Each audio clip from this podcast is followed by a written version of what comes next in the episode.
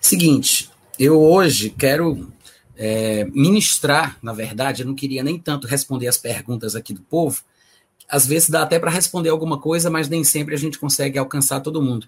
Mas eu quero compartilhar com vocês sobre um assunto específico, que é sobre essa questão da última trombeta e do arrebatamento.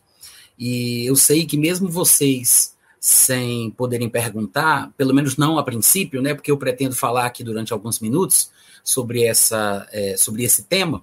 E no final, quem sabe, a gente abre aí para pergunta e a gente pode passar um, um tempinho perguntando e respondendo, tá bom?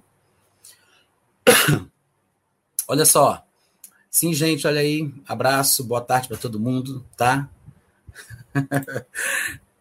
Ouvi Natan no dia do meu aniversário é um presente. Obrigado, Marcel. Deus te abençoe pelo carinho, viu, queridão? Gente, então é o seguinte: o que é que eu quero falar com vocês hoje? Eu quero falar sobre a última trombeta e o arrebatamento. Não é o, a, a escatologia, não é o único assunto sobre o qual eu falo, vocês que me acompanham já há algum tempo sabem disso, mas é, é, calhou que de um tempo para cá o pessoal começou a me convidar muito para ministrar sobre escatologia nas igrejas, antes da pandemia, né, quando eu estava ainda ministrando nas conferências, dando aula em seminários. Eu comecei a ministrar sobre esse assunto porque eu gravei uma determinada é, conferência sobre escatologia, postei no meu canal. Como vocês sabem, eu sempre gravo tudo o que eu ministro, né? Eu levo a minha câmera, levo o meu tripé, eu mesmo gravo, eu mesmo edito, eu mesmo posto. E quando eu comecei a postar os vídeos dessa conferência sobre escatologia, algumas pessoas demonstraram bastante interesse, outros pastores começaram a me convidar para ministrar sobre o mesmo tema. Outras escolas também, escolas, seminários da Bíblia, começaram a me convidar para dar aula sobre esse assunto, e obviamente que quanto mais eu era convidado e mais eu gravava sobre, sobre o assunto, mais eu postava. E acabou que o assunto da escatologia começou a abundar no meu site aí, né? Começou a ter muito vídeo sobre isso e, e as pessoas acabaram vindo atrás e querendo tirar dúvidas. E tem até gente que pensa que a escatologia é uma das minhas especialidades, e curiosamente não é. Claro que eu tenho estudado bastante, eu sou bem curioso, eu sou um pesquisador e não tenho uma formação convencional, né? Eu sou um autodidata, pode-se dizer, ainda que eu tenha terminado o meu segundo grau por meio de supletivo e depois eu tenha feito o meu bacharelado em teologia, não são necessariamente estas coisas que me dão o, o conhecimento que eu compartilho com as pessoas que me ouvem. A maioria das coisas que eu aprendi, eu aprendi basicamente lendo o Novo Testamento, orando em línguas, lendo os livros de Kenneth Hagin e T.L. Osborne. E os outros livros que vieram é, subsequentemente são livros que me ajudaram em muitas questões e que me ajudaram a formar a minha opinião, né? Claro, sobre diversos assuntos mas eu não tenho conhecimento sobre tudo e tem muita coisa a respeito das quais eu ainda pretendo estudar, de assuntos diversos, como também dentro do assunto específico da escatologia. Mas é, existem alguns pontos que eu tenho convicção, ainda que alguns considerem que eu estou equivocado, que eu estou errado. Tem gente até que diz que eu sou o que, meu Deus, que eu estou sendo usado pelo diabo para confundir a cabeça do povo, porque o pessoal está acreditando em arrebatamento antes da tribulação e eles vão se decepcionar porque vão ter que encarar o anticristo, né?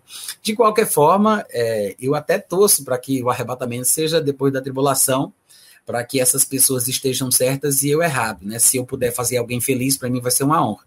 Mas o que eu quero dizer é que eu tenho pelo menos aqui dois textos de, do Novo Testamento que falam, é, é, que tratam sobre o que eu quero falar com vocês hoje. Bom, como eu falei, ou pelo menos como alguns de vocês que estão lá no meu canal, dentro do Telegram sabem, eu acabei de postar uma notificação dizendo que eu ia falar sobre a última trombeta e o arrebatamento. E esse é um assunto é, que até mesmo os pós-tribulacionistas gostam de falar, porque eles acreditam que entendem sobre o que estão falando. E de vez em quando, quando tentam argumentar contra a visão do arrebatamento pré-tribulacionista, eles usam essa, essa, é, esse argumento. Eles dizem: ora, Paulo disse que o arrebatamento ele vai acontecer na última trombeta. Só que, como nós sabemos, isso é a dedução de alguns destes pós-tribulacionistas da internet, né? Então dizem, como nós sabemos, só existem sete trombetas, fazendo referência às sete trombetas mencionadas lá em Apocalipse. Então, como nós sabemos que são sete trombetas, então a sétima é a última. Então, se a sétima trombeta de Apocalipse é a última, e Paulo disse que o arrebatamento é na última trombeta, então conclui-se por inferência, né, por raciocínio lógico, conclui-se que o arrebatamento vai ser na sétima trombeta. E para piorar ainda mais a história, eles vão lá para Apocalipse capítulo 10, que se eu não me engano é o capítulo que fala especificamente de quando a voz do sétimo anjo toca a sua trombeta, aí fala que é naquele momento que se cumpre então o mistério de Deus que havia sido falado por meio dos seus profetas. Aí pronto, lascou tudo, né? Porque confirmou a ideia de que o arrebatamento é na sétima trombeta de João. Primeiro porque a sétima é a última, e Paulo já disse em 1 Coríntios 15 que vai ser na última, ou é em Coríntios 15 ou é em 1 Tessalonicenses 4. A gente vai já conferir isso. Mas aí ele fala que Paulo falou que é na última, a sétima é a última. Lá Apocalipse 10 fala que na sétima, que é a última, é, vai se cumprir o mistério de Deus. Paulo já falou que o arrebatamento era um mistério. Aí, meu irmão, não tem para onde correr, né? A conclusão lógica, inequívoca, aspas, aspas, aspas, é de que o arrebatamento vai ser lá pela sétima trombeta, que já está mais ou menos ali na metade da tribulação, ou pelo menos boa parte da tribulação já aconteceu e assim por diante. São argumentos é, curiosos, né? São bastante é, criativos. Eu acho, eu até poderia chamar de inteligente, mas eu tenho até medo de dizer isso, porque o pessoal vai pensar que eu estou elogiando essa, essa capacidade de, de imaginar as coisas sem base bíblica, né? Porque nós temos textos bíblicos que são impeditivos para a gente pensar assim mas que eu acho engraçado, eu acho bonito, inteligente, interessante, criativo, eu acho. Eu não vou negar. Porque a pessoa consegue associar a palavra mistério, que aparece em Apocalipse, com a palavra mistério lá em 1 Coríntios 15, consegue associar a sétima trombeta com a última mencionada por Paulo, faz esse sarapatel aí, né, esse malabarismo teológico e taca na cara do povo e tá todo mundo boca aberta acreditando, porque faz muito sentido. O maior problema das doutrinas que aparecem, ou Paulo chamaria de ventos de doutrinas, o maior problema é porque faz sentido. Se não fizesse sentido, gente, quem é que iria acreditar num negócio desse? Benza Deus que todo tipo de loucura que se fala na internet seja uma coisa sem sentido. Mas a grande maioria do povo que fala, que arregimenta, né, que arrebanha muitas pessoas, multidão em seus canais, em suas pregações, em suas exposições, são coisas que fazem sentido. Se não fizesse sentido, as pessoas não iriam gastar tempo, acreditar, seguir, se deixar levar por coisas assim. Agora, na minha, na minha forma de interpretar a Bíblia, né, que alguns vão achar que é uma coisa limitada, que é que está errada e tudo mais, mas é a minha forma de interpretar a Bíblia. Eu acredito que os textos da Bíblia eles têm que ser interpretados pelos textos da Bíblia, mas que tem que haver uma consideração do pano de fundo histórico.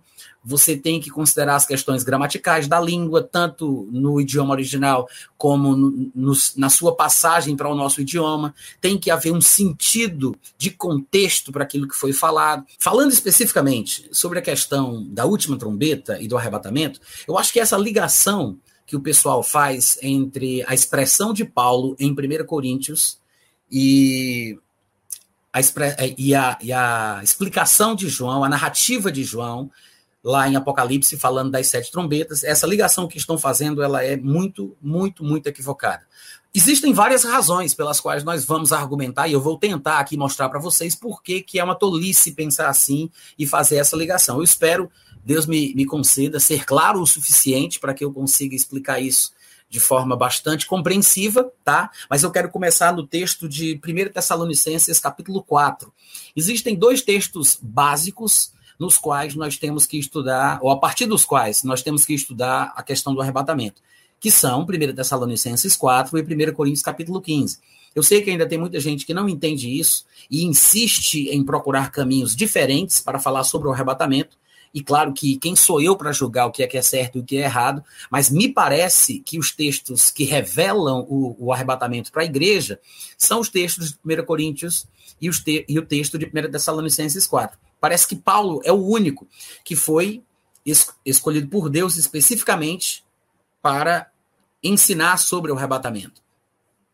Você vai ver que não aparece, que você vai ver que em nenhum outro lugar do Novo Testamento o arrebatamento é falado de forma didática, expressiva, clara e objetiva.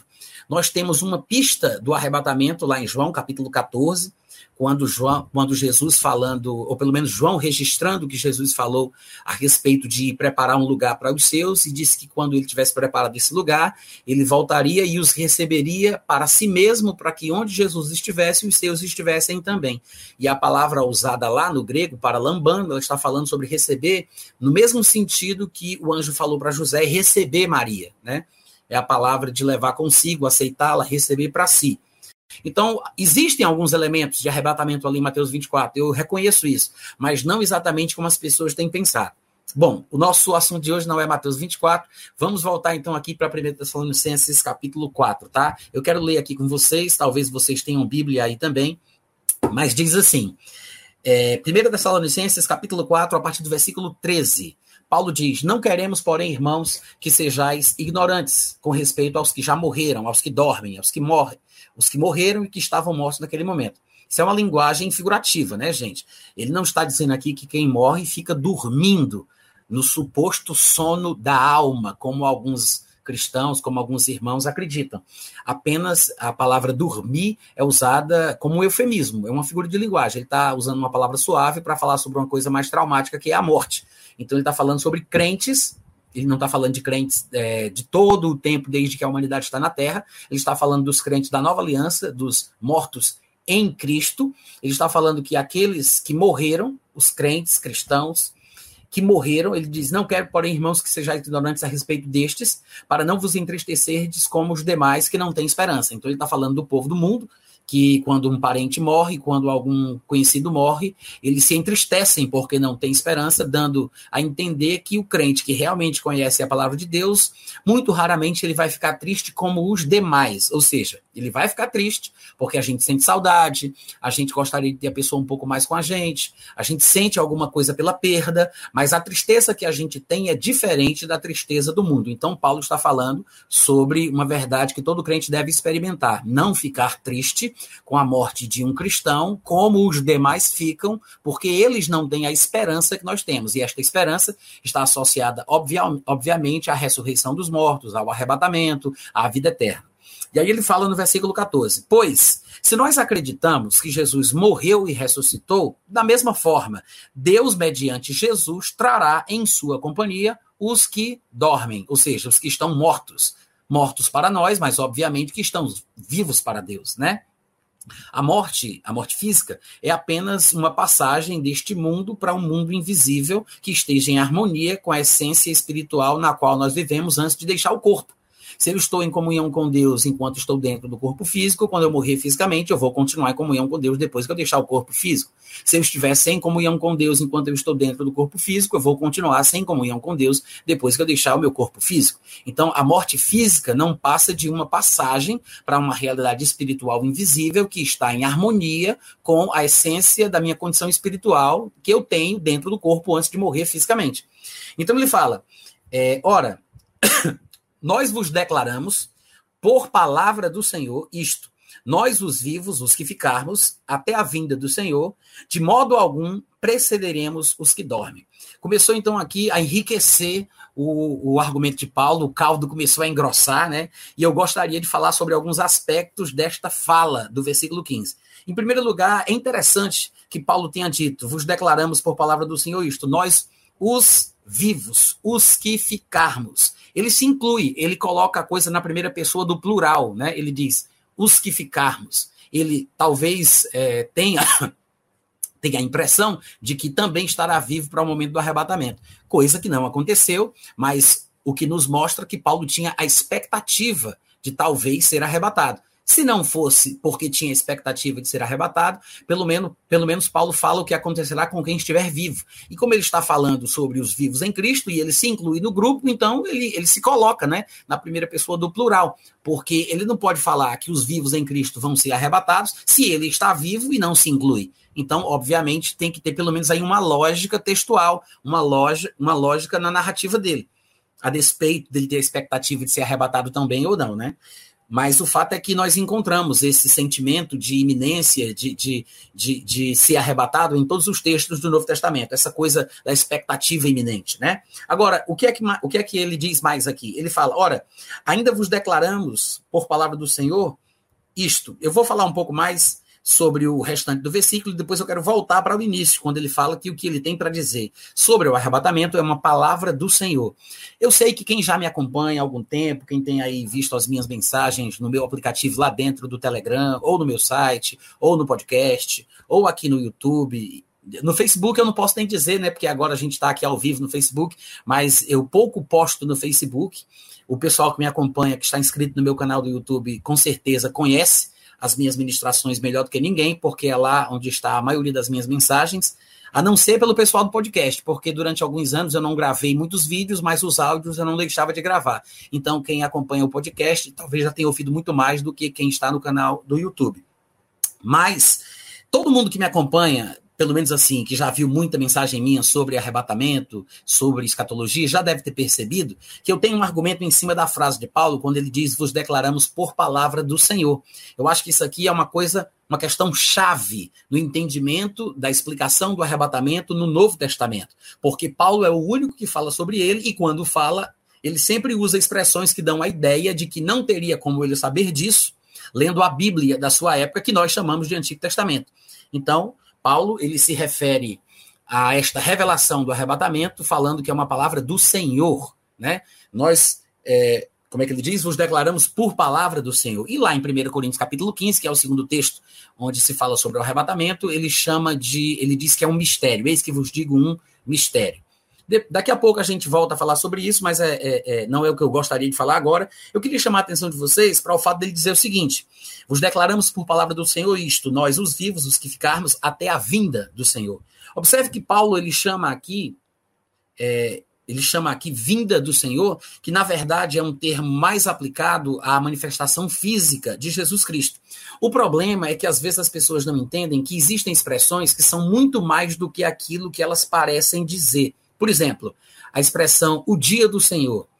Tem muita gente que não entende a expressão porque parece pensar que se refere a um dia de 24 horas. Então, o dia do Senhor. Outra expressão semelhante que algumas pessoas confundem é quando a Bíblia diz que haverá a ressurreição do último dia. Tem muita gente que vê a expressão o último dia e pensa que se refere a um dia final, o último dia de 24 horas. Mas são expressões que se referem acontecimento, acontecimentos sequenciais num determinado período de tempo. É um evento profético que é sucedido por vários acontecimentos. A própria expressão o dia do Senhor, por exemplo, no Antigo Testamento, ela é usada é, quase na maioria das vezes, para se referir ao período da tribulação, ao período em que Deus vai derramar a sua ira e o seu juízo sobre os homens. E eu quero lembrar que a ira de Deus não é simplesmente Deus colocando a sua mão lá do céu, abrindo espaço no firmamento, descendo a sua mão e esmagando os pecadores na terra com o seu dedo. Para que a ira seja de Deus, Deus não tem que esticar o seu braço para tocar no pecador. Ele pode expressar a sua ira contra os pecadores da mesma forma que ele sempre fez ao longo de todo o Antigo Testamento. Ou seja, quando ele estava irado com Israel e decidia julgá-lo ou puni-lo, ele levantava uma nação pagã, um líder pagão, e enviava tal pessoa com os seus exércitos para punir o povo israelita. Ele fez isso algumas vezes através da Síria, através da Babilônia, através do Império Medo-Persa, através dos gregos. De fato, ele usou até mesmo o próprio povo de Israel para exterminar da terra uma nação pagã e pecadora por meio da liderança, se não me engano, de Josué. O fato é que quando a medida dos pecados de uma determinada nação, de um determinado povo atinge o seu limite, e chega o momento do juízo de Deus ser executado, ele pode expressar a sua ira através de homens, através de nações e através até mesmo de Satanás. Muita gente, eu não sei se são pós-tribulacionistas, mas muita gente cristã, muitas vezes se confunde com isso. E quando tenta diferenciar a ira de Deus da tribulação, eles argumentam dizendo o seguinte: na verdade, a igreja experimentará a ira do mundo, a ira do anticristo, a ira de Satanás, que é o dragão, mas não a ira de Deus. Então, eles pensam que a ira de Deus ela é uma coisa que está associada única e exclusivamente ao que Apocalipse chama de as sete as sete taças da ira de Deus. Eles acham que isso é a ira de Deus. Então, se, se, não, se não chegou nas taças, então não chegou na ira. Aí eles pensam que pode ser a ira de qualquer outra coisa, qualquer outro ser, mas não a ira de Deus. Então, eu acho que isso é um pouco de ignorância do contexto geral bíblico, que demonstra que Deus manifestava a sua ira através de pessoas e até mesmo através de Satanás para punir indivíduos ou nações que estavam fora da sua vontade ou obstinados no pecado. Sim, Deus ele vai expressar a sua ira por meio do anticristo, ele vai expressar a sua ira através dos poderes dos céus que serão abalados, os cataclismas que acontecerão por todo o mundo, e vai expressar a sua ira também através do dragão, através de Satanás, tá, gente? Então nem se iluda. A ira de Deus ela pode se manifestar contra alguém de várias formas. No Antigo Testamento, essa ira de Deus é muito comumente é, mencionada com a expressão o dia do Senhor. E é por isso que os profetas costumavam perguntar: por que vocês estão desejando o dia do Senhor? Vocês não sabem que o dia do Senhor é um dia de trevas, é um dia de angústia, é um dia de dores, é um dia de juízo, é um dia de punição. Então, em muitos lugares, muitos profetas falam sobre o dia do Senhor, demonstrando que é exatamente este o dia da, da, da manifestação final do juízo e da ira de Deus. Principalmente sobre o seu povo, que está obstinado no pecado, rebelde à sua vontade, que é o povo de Israel, como também sobre os gentios de toda a terra. Porque a Bíblia fala claramente que a glória de Deus ela vem primeiro para o judeu, mas também para o gentio, mas a ira, a indignação, o juízo e a punição divina também vem primeiro para o judeu, mas também para o gentio. Afinal de contas, a quem muito é dado, deste muito será cobrado, né? E aos judeus, segundo diz Paulo lá no livro de Romanos, foi confiado os oráculos de Deus. E Jesus confirma lá em João 4, 22, se eu não estiver enganado, que a salvação ela vem dos judeus. Então, tamanha a responsabilidade do povo judeu é que, obviamente, vai prestar contas de forma mais dura a, a, a Deus pela sua falta de obediência, pela sua obstinação, a sua rebeldia e tudo mais. Então, o dia do Senhor é o momento da ira, que não é um dia de 24 horas, mas é um período de acontecimentos que vão se desenrolar dentro deste período, deste evento profético chamado de Dia do Senhor dentro do que é chamado de Dia do Senhor, quando nós começamos a fazer a coletânea de versículos da Bíblia como um todo, que usam a expressão e falam sobre características deste dia, você vai observar que parece incluir o que nós chamamos de arrebatamento, parece incluir a manifestação do anticristo, parece incluir o período total da tribulação e parece incluir, inclusive, o que nós também chamamos de milênio. Então, é muito mais abrangente do que parece embora no Antigo Testamento ele seja tratado predominantemente como um dia de juízo, de trevas e manifestação da ira de Deus. Mas nós temos que sempre considerar a Bíblia para que possamos interpretá-la a ela mesma. Então, sendo assim, fica mais fácil você entender que muitas passagens que se referem à vinda do Senhor, o dia do Senhor e até mesmo o dia de Cristo, que é uma outra confusãozinha que tem aí no meio evangélico, porque as pessoas começaram a tentar distinguir a expressão dia do Senhor do dia de Cristo. Tem gente que diz que dia de Cristo é uma coisa boa, é para os cristãos, para os que são salvos, e dia do Senhor é uma coisa ruim, que é punição para quem não é salvo. Claro, provavelmente o raciocínio lógico para esta conclusão seja com base nas passagens do Antigo Testamento, que usam muito claramente a expressão dia do Senhor como uma coisa muito, muito ruim.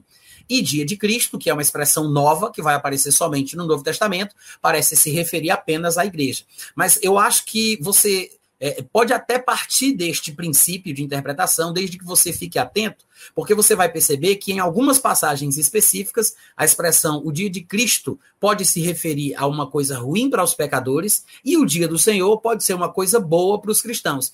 O dia do Senhor ou o dia de Cristo, a vinda do Senhor, né, a vinda do dia de Deus é outra expressão que aparece. Estas coisas, elas podem ser, são expressões diferentes que se referem ao mesmo evento profético, né, gente? Que é sucedido por vários acontecimentos específicos. Então, este dia de Cristo, este dia do Senhor, não é uma coisa necessariamente boa ou ruim. Vai ser bom ou vai ser ruim para a pessoa que vai experimentá-lo. Dependendo da situação espiritual na qual a pessoa se encontra, é óbvio que será uma coisa boa. E também, da mesma forma, se for uma se, se dependendo da condição espiritual na qual a pessoa se encontra, vai ser uma experiência lamentável, ruim, triste, pesarosa.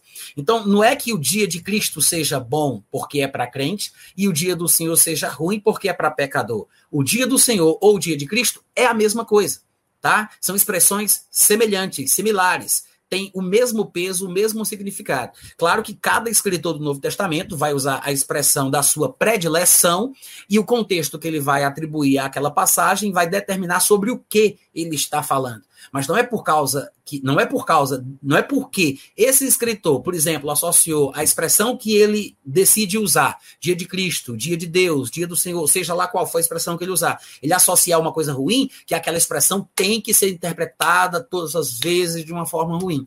Não é isso que o Novo Testamento apresenta, tá? Então, só para esclarecer, quando Paulo fala aqui, nós os vivos, os que ficarmos até a vinda de Cristo, a gente só vai saber que Paulo está se referindo ao que nós conhecemos por arrebatamento, por causa do que ele vai desenvolver ao longo aqui do contexto. Você observa que logo em seguida ele diz: De modo algum nós precederemos os que dormem. Porquanto o Senhor mesmo, dada a sua palavra de ordem, ouvida a voz do arcanjo, ressoada a trombeta de Deus, descerá dos céus. Eu gosto da versão que diz descerá do céu.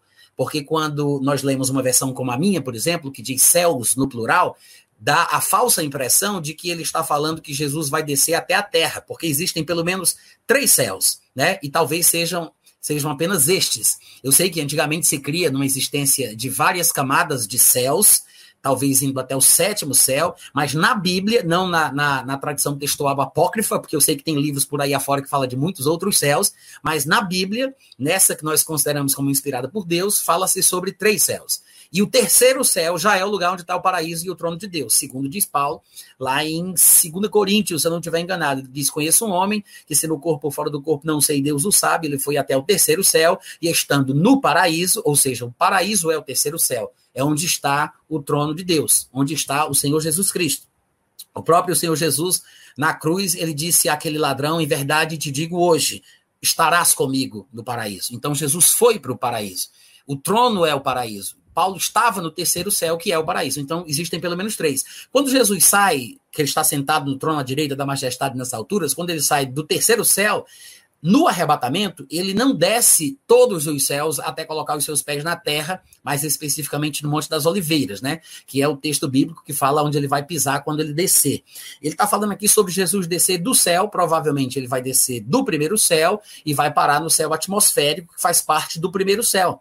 Porque a Bíblia fala que ele descerá do céu, não dos céus, provavelmente, e os mortos em Cristo ressuscitarão primeiro, e nós, os que estivermos vivos, os que ficarmos, ou seja, os que já não tivermos morrido, é isso que Paulo quer dizer, os que ficarmos vivos até o que ele chama anteriormente de vinda do Senhor, ele diz: os que ficarmos vivos seremos arrebatados. Daqui a pouquinho eu vou explicar para vocês o meu entendimento sobre a palavra traduzir aqui por arrebatado, tá? Que é outra confusão que tem, que eu espero trazer esclarecimento e, e, e, quem sabe aí abençoar alguns de vocês. Então ele diz: depois nós, os vivos, os que ficarmos, seremos arrebatados juntamente com eles, juntamente com os mortos, entre nuvens, para o encontro do Senhor nos ares. Observe que Fica claro quando nós juntamos tudo o que Paulo tem dito até aqui, desde o versículo 13 até o versículo 18, fica claro que Paulo está falando sobre nós sermos arrebatados para nos encontrarmos com Jesus dos ares. E a própria palavra usada por Paulo, que foi traduzida muito corretamente por arrebatados em português, significa exatamente isso: é ser tirado à força de um lugar para outro. É diferente, a palavra arrebatado, ela faz oposição à ideia de sair por vontade. Uma coisa sou eu me locomover de um lugar para outro, sair de um ponto A para um ponto B, e outra seria eu ser arrebatado. Uma coisa arrebatada da minha mão significa que eu não a entreguei a alguém, significa que alguém tomou ela de mim. É por isso que no latim a palavra rápido, que, que deu origem à palavra na língua espanhola, significa né, raptar. E tem muita gente que às vezes se confunde com isso, mas é por causa da ideia de tirar à força. Inclusive, em inglês, a própria palavra para arrebatamento é rapture, que vem do latim de, de, de rapto. E, inclusive, os teólogos americanos perdem muito tempo debatendo sobre esse assunto, dizendo que a palavra rapto não está no Novo Testamento. Coisa que, para nós brasileiros, não é motivo de interesse, não tem por que debater por isso, não tem por que perder tempo, a gente não se, não se embanana nem se confunde com isso, porque, graças a Deus, a nossa palavra, a palavra da nossa versão em português, não veio do latim, né? não veio da palavra rapto, da latina, da, da Bíblia versão latina, mas veio diretamente do grego, que é a palavra harpazo, de onde vem a nossa palavra arpão, que é, é como uma espécie de, de, de de ponta, né, de anzol, que é colocada na ponta de uma lança, usada para pescaria. Então, a nossa palavra, harpatsu, ela significa exatamente isso: arrebatar, tirar na, na marra, tirar a força. E essa palavra arrebatar em português, ela é perfeita para traduzir o significado da palavra original grega. Então, a gente não tem confusão, pelo menos não nessa questão do, do debate teológico no, nos Estados Unidos sobre a questão do rápido, de existir ou não existir na Bíblia grega, na Bíblia inglesa e assim por diante. Então, a gente não precisa se preocupar com isso. A gente só tem que entender o significado da palavra no nosso idioma, porque o problema é que tem gente que também não entende, mesmo em português. Eu sei que é engraçado, mas é verdade. Muita gente não entende o sentido da palavra arrebatar em português. E nós temos, graças a Deus, a mesma palavra grega sendo usada em vários lugares do Novo Testamento, e daqui a pouco eu vou ler com vocês e vamos ver como ela foi traduzida para o português no contexto do Novo Testamento, para que a gente possa ter uma noção do que significa essa palavra, para a gente entender o que estava na mente de Paulo, para ele usá-la nesse contexto dessa trasladação da terra às nuvens, para que nós nos encontremos com o Senhor Jesus nos céus. Lembrando, mais uma vez, que a palavra arrebatar é o contrário da palavra sair por vontade, sair voluntariamente. Então, quando a quando Paulo faz uso aqui da palavra arrebatar, dizendo que é pelo arrebatamento que nos encontraremos com Jesus, obviamente que ele não está falando sobre Jesus vir até, até nós, ele não está falando de Jesus se encontrar conosco porque desceu até o chão, mas ele está falando sobre a gente se encontrar com ele porque ele nos tirou daqui para lá, até os céus, até as nuvens, porque Jesus descerá do céu e nos arrebatará para nos encontrarmos com ele nas nuvens. E diz o versículo 17: depois nós, os vivos, os que ficarmos, seremos arrebatados juntamente com os mortos entre nuvens para o encontro do Senhor nos ares. Nesse caso aqui, neste evento, não é na terra, ele diz nos ares, e assim estaremos para sempre com o Senhor. Eu sei que muita gente gostaria que Paulo tivesse sido mais minucioso, se é que ele tinha revelação suficiente neste ponto para poder compartilhar, do que iria acontecer logo em sequência após este arrebatamento que ele menciona aqui.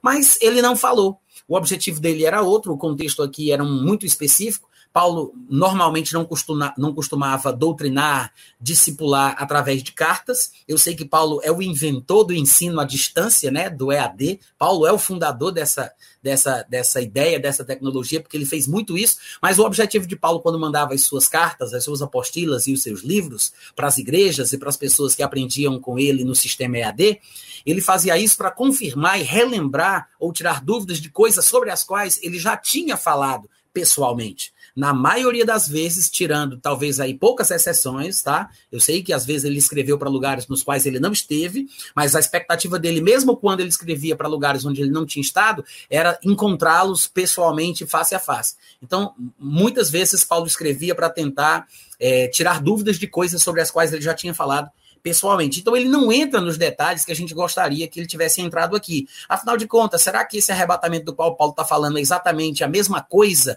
do que nós chamamos de segunda vinda? Será que é no mesmo momento em que Jesus vai descer até a terra colocando seus pés no Monte das Oliveiras? Será que arrebatamento e segunda vinda deveriam ser interpretados de uma forma só? Bom, eu creio o seguinte: para o cristão, eu sou pré-tribulacionista, e o grego arrebatamento ele acontece antes do início do primeiro dia da tribulação, que para mim tem um período total de sete anos, que vai se intensificando no, na primeira metade dos três anos e meio de coisas ruins, até a segunda metade dos é, mais três anos e meio de coisas ruins. Ou seja, é, começa com o juízo mais ameno e vai intensificando ao longo dos sete anos até ser completo.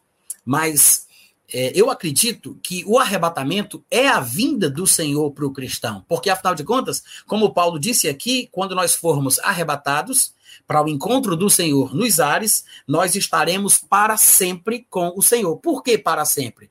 Porque caso o arrebatamento seja mesmo antes da tribulação, como eu penso, não somente com base nesse versículo, mas por causa de muitos outros textos do Novo Testamento e pela lógica da apresentação do plano de redenção de Deus desde o Antigo Testamento através do povo de Israel, chegando no Novo Testamento através da revelação da igreja e tudo mais, é, o que significa que quando a pessoa, quando o cristão for arrebatado, ele estará para sempre com o Senhor, o que significa que Cristo não vai voltar novamente para o cristão que já foi arrebatado. Porque se o cristão é arrebatado e está para sempre com o Senhor, então para esse cristão, o Senhor Jesus já veio. Simples assim. tá? Eu sei que existem algumas questões que o pessoal às vezes questiona, mas é, eu quero logo dizer o seguinte, gente, a Bíblia não é clara objetiva e direta sobre o momento do arrebatamento em relação à tribulação. Eu sei que tem alguns pós-tribulacionistas que ficam vociferando aí na internet, e xingando, e praguejando, e murmurando, mas para mim só demonstram a sua ignorância em público quando fazem isso. E claro que todos são aqueles que seguem pessoas assim, mas há muito pós-tribulacionista que tenta é, impor a sua verdade goela abaixo dos seus ouvintes, dizendo que a Bíblia é muito clara em dizer qual é o momento do arrebatamento em relação à tribulação. Mas isso não é verdade. Não tem pós-tribulacionista, nem pré-tribulacionista, nem mesotribulacionista, nem aqueles que são adeptos do pensamento do pré-ira, é, que, que, que não tem nenhum destes que possam afirmar o momento exato que a Bíblia ensina que será o arrebatamento. Nós podemos concluir com base no nosso conhecimento pessoal, da nossa formação teológica, da nossa cosmovisão individual, nós podemos chegar a conclusões né? Uma coisa muito pessoal e muito subjetiva. Então, é por causa disso que uns pensam de uma forma e outros de outra. Por quê? Porque a Bíblia não é clara sobre o momento exato do arrebatamento. Se fosse clara, não haveria tanta divergência, não havia tanta opinião diferente, não havia tantos grupos que pensam de uma forma e outros que pensam de outra. Qualquer pregador, isso aqui fica até uma dica para vocês, tá? Que estão começando agora nesses estudos de escatologia qualquer pregador, seja pós-tribulacionista, pré-tribulacionista ou o que for, que faça a, a, é, declarações assim muito ousadas e contundentes, asseverando e garantindo com certeza, isso é mais uma tentativa de rechaçar aqueles que são contra ele. É mais uma tentativa de se impor, impor a sua verdade. Eu acho que não tem como a pessoa dar essa garantia toda, porque a Bíblia não é muito clara. Agora, quando nós juntamos dezenas de textos, de contextos, de versículos da Bíblia, é, através de uma narrativa lógica, eu acho que nós chegaremos a uma conclusão específica. A conclusão que eu cheguei por causa do meu conhecimento, da minha forma de entender a, Bíblia, ou seja, veja que eu estou colocando as coisas de uma forma muito subjetiva. Isso é uma coisa que, que a qual eu cheguei, mas que outra pessoa pode não chegar. A pessoa vê de uma perspectiva diferente, ela tem outro entendimento, ela tem uma outra visão, e é por isso que a gente tem que ter cautela ao se colocar certas coisas é, é, que são obscuras como estas, né? Você tem que ter muito cuidado ao falar, ao tratar sobre isso. Então, no meu ponto de vista, eu cheguei à conclusão, não por causa desta passagem, mas por outras que se somam a ela, de que o arrebatamento deve ser sim antes da tribulação. Mas o que é interessante é que nessa passagem nós temos muitos elementos, muitas questões que além de corroborar a minha ideia de que o arrebatamento seja antes da tribulação, ele ainda traz luz sobre pontos cruciais a pessoa que é arrebatada, que é tirada da terra para se encontrar com o Senhor Jesus nos ares, ela estará para sempre com o Senhor. Paulo não entrou na questão aqui de Jesus descer, descer até o Monte das Oliveiras, sobre estabelecer tronos nos quais se assentarão aqueles que receberão autoridade para julgar. Ele não diz se logo em seguida se iniciará o milênio. E eu nem sei se essa, se essa ausência dessas informações, de repente, é uma coisa providencial. Eu nem sei se foi Deus quem quis que fosse assim, justamente com o objetivo de não revelar certas coisas que talvez só fiquem mais claras quando o momento exato se aproximar. Não sei. Mas o que é interessante é que ele diz isso: que no momento do arrebatamento, quem foi arrebatado já estará para sempre com Cristo e não terá mais uma vinda de Cristo para essa pessoa. Por isso que, para o cristão, o arrebatamento é a vinda do Senhor. Para o cristão, o arrebatamento é a vinda do Senhor. É isso que a gente tem que entender, porque quando somos arrebatados e nos encontramos com o Senhor Jesus nos ares, a partir desse momento estaremos para sempre com o Senhor. Porque para a gente, obviamente, ele já veio, né? Já me encontrei com ele, já estou com ele. Assim como a morte do cristão, para ele é a vinda do Senhor para a sua vida. Porque hoje, enquanto estamos na terra, Paulo diria que nós estamos ausentes do Senhor. O argumento dele sobre esse assunto, se não me engano, está lá em Coríntios. Eu acho que é 2 Coríntios, capítulo 5 Paulo está falando de que quando nós estamos na carne, nós estamos ausentes do Senhor. Ausente nesse sentido, porque o Senhor Jesus está com, está, é, com a sua vida atual oculta em Deus e nós estamos aqui nessa terra. Mas quando nós morremos, nós também vamos para o mesmo lugar onde Jesus Cristo está. Paulo dizia isso em Filipenses capítulo 1, que morrer é incomparavelmente melhor, porque o cristão que morre, a partir do momento da morte, ele estará com Cristo. E isso é lucro. Então, quando o crente morre, ele está com Cristo para ele, obviamente, Jesus já veio. Da mesma forma, no arrebatamento, E é por isso que os que morrem, é, é, eles estão no começo da fila para a transformação do corpo, porque já estão com Cristo, e os que estão vivos em Cristo, de maneira nenhuma, precederão os que dormem, né? Então, o arrebatamento para os que estão vivos é a vinda do Senhor, para ele, né? Agora, o que eu queria mostrar também aqui, entre tantas coisas interessantes que esse texto contém, é, do versículo 15, ele diz: Ora, ainda vos declaramos por palavra do Senhor, isto, nós, os vivos, os que ficarmos até a vinda, de modo algum. Por que, que ele diz por palavra do Senhor? Eu sei que eu já pincelei o assunto aqui, quem me acompanha já sabe o que eu tenho a dizer sobre isso, mas eu vou reforçar a ideia. Dizer por palavra do Senhor, irmãos, não é citar uma coisa que Jesus disse quando esteve na terra, que Paulo, tocou esse, que Paulo tomou conhecimento, porque João, que andou com Jesus, contou para ele. Não é isso.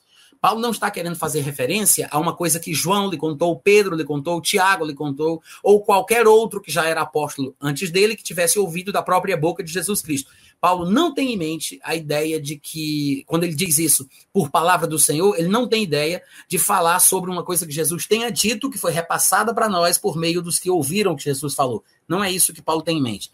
Na verdade, tudo que Paulo falava, ensinava, pregava, ou pelo menos quase tudo era com base naquilo que Jesus revelava para ele. É por isso que nos textos de arrebatamento, que são 1 Tessalonicenses 4, como a gente está vendo aqui, e 1 Coríntios capítulo 15, nos dois textos, quando ele vai falar do arrebatamento, ele fala de uma forma que dá a entender que é uma revelação. Ele usa expressões que deixa bem claro que são coisas que ele aprendeu por revelação. Lá em 1 Coríntios capítulo 15, no versículo 51, por exemplo, e todo mundo deve lembrar que é um contexto que fala do arrebatamento, ele diz: Eis que vos digo um mistério: nem todos dormiremos, mas transformados seremos todos. Antes da gente estudar 1 Coríntios 15, que daqui a pouco eu quero fazer isso com vocês, veja que Paulo diz o seguinte: Eis que eu vos digo um mistério. E todo mundo sabe que o contexto fala sobre arrebatamento, né? Nem todos dormiremos, nem todo mundo vai morrer, mas transformados seremos todos. Ou seja, quem morre ressuscita com um corpo diferente, este foi transformado pela ressurreição, e quem está vivo no arrebatamento é transformado recebendo um corpo diferente. Só que essa informação sobre o arrebatamento é uma novidade. É uma coisa sobre a qual, em texto algum do Antigo Testamento, se falou. É por isso que Paulo chama de mistério, porque não é uma informação que é um conhecimento de domínio público. Não tem como fazer referência ao Antigo Testamento de forma direta, dizendo essa passagem fala do arrebatamento da igreja cristã. Até porque a própria igreja do Senhor Jesus era um mistério para o povo do Antigo Testamento. Os escritos do Antigo Testamento não falam da igreja como nós a conhecemos hoje, em termos neotestamentários. Eu quero apenas dizer que eu sei que quando o Antigo Testamento foi traduzido do hebraico para o grego, na versão chamada de Septuaginta, que foi feita mais ou menos ali por volta do ano 300, 200 e alguma coisa antes de Cristo, quando essa versão foi feita, chamada de Septuaginta, que é uma versão grega do Antigo Testamento hebraico, a palavra, em alguns lugares, a palavra eclésia, que é traduzida por igreja, na nossa versão em português, ela foi usada na versão Septuaginta. Mas quando os judeus que fizeram a tradução do hebraico para o grego usaram a palavra eclésia, eles não a usaram no sentido que nós usamos hoje na Nova Aliança, tá, gente? A, a palavra eclésia ela era usada comumente no mundo de fala grega para se referir a ajuntamento de pessoas, a assembleias de gente, a congregações de ordem política, de ordem religiosa. Era um aglomerado de gente com um determinado propósito, com um determinado fim. Então, isso era chamado de igreja. Esse é o sentido da palavra igreja, no seu sentido original etimológico. No Novo Testamento, a palavra igreja ela ganhou um significado é, mais é, elevado, um significado superior, porque nós compreendemos que o Novo Testamento fala sobre a igreja do Senhor Jesus. Então, é um ajuntamento, uma congregação de pessoas. Eu não estou falando aqui sobre a, o prédio, a parede, a denominação, nada disso. Eu estou falando exatamente sobre o significado da palavra em si. É um, uma congregação de pessoas, um aglomerado de gente que está em Cristo. Então, esta eclésia, é claro que é uma igreja diferente. É claro que tem que ser interpretada à luz do, do, dos significados que o Novo Testamento atribui a ela, a esse, a esse grupo de pessoas, a esse aglomerado de gente, a esta congregação de indivíduos, tá? Então, a igreja do Novo Testamento não tem o mesmo significado que a palavra eclésia que aparece na versão grega do Antigo Testamento chamada Septuaginta. O que eu quero dizer é que no Antigo Testamento, o conceito de igreja, como nós temos hoje da Nova Aliança, ele não era conhecido. não se falava sobre esse conceito. Tanto é que quando Paulo vai falar sobre a igreja, ele chama de mistério oculto dos séculos e das gerações ele fala que a igreja é um mistério que não foi visto por olho humano algum, nem entrou em coração humano algum. Essa revelação da, do valor que o ser humano tem aos olhos de Deus, que é representado através da pessoa de Jesus, e a partir dele se, perpe se perpetua nos outros que estão em Cristo, né, no corpo de Cristo, que é a igreja do Senhor, esta revelação, ela não, não é de conhecimento do povo que lê o Antigo Testamento. É por isso que Paulo, quando se refere à igreja, ele chama de mistério, e quando ele vai falar do arrebatamento da igreja, obviamente, ele também chama de mistério, porque as coisas associadas à igreja do Senhor Jesus e à verdade da nova aliança, elas eram relativamente ocultas, é, eram, eram mistérios que seriam reveladas, mistérios que seriam revelados somente nesse tempo. Então, Paulo diz: Eis que vos digo um mistério. Por que, que, é mistério? Porque não se tinha conhecimento sobre o que ele está falando aqui. Como é que Paulo sobre sobre como é que Paulo soube sobre isso então? Não foi João que contou para ele, não foi Pedro que contou para ele, não foi Tiago que contou para ele? Não. Paulo falava das coisas que sabia por revelação direta e pessoal de Jesus Cristo. E é por falta de compreensão desta característica do ministério de Paulo que algumas pessoas não estão percebendo como Paulo tratava sobre os assuntos que Jesus mandava ele falar. Entre tais assuntos se encontra o arrebatamento. E compreender que o arrebatamento faz parte deste escopo de coisas, né, do bojo de coisas que, que Paulo falava, que ele tinha sabido por revelação, por falta deste conhecimento, que as pessoas estão atribuindo o arrebatamento a uma coisa qualquer que talvez tenha sido revelada no Antigo Testamento, por não perceberem que é uma revelação própria do Novo Testamento mais especificamente dos ensinos de Paulo, tá? É como se Jesus tivesse reservado para ele a explicação do assunto. Então, se você for observar, o próprio texto, é, o próprio Novo Testamento mostra a característica do ministério de Paulo. Nós temos pelo menos três passagens que falam sobre o ministério dele, sobre o seu chamado, sobre a, tua a sua atuação, sobre o seu escopo, a abrangência desse ministério. Essas três passagens são Atos capítulo 26, Atos capítulo 22 e Atos capítulo 9. Poderíamos somar outros textos a estes, mas eu acredito que estes três são os básicos, os essenciais, fundamentais, para se entender a característica ministerial de Paulo.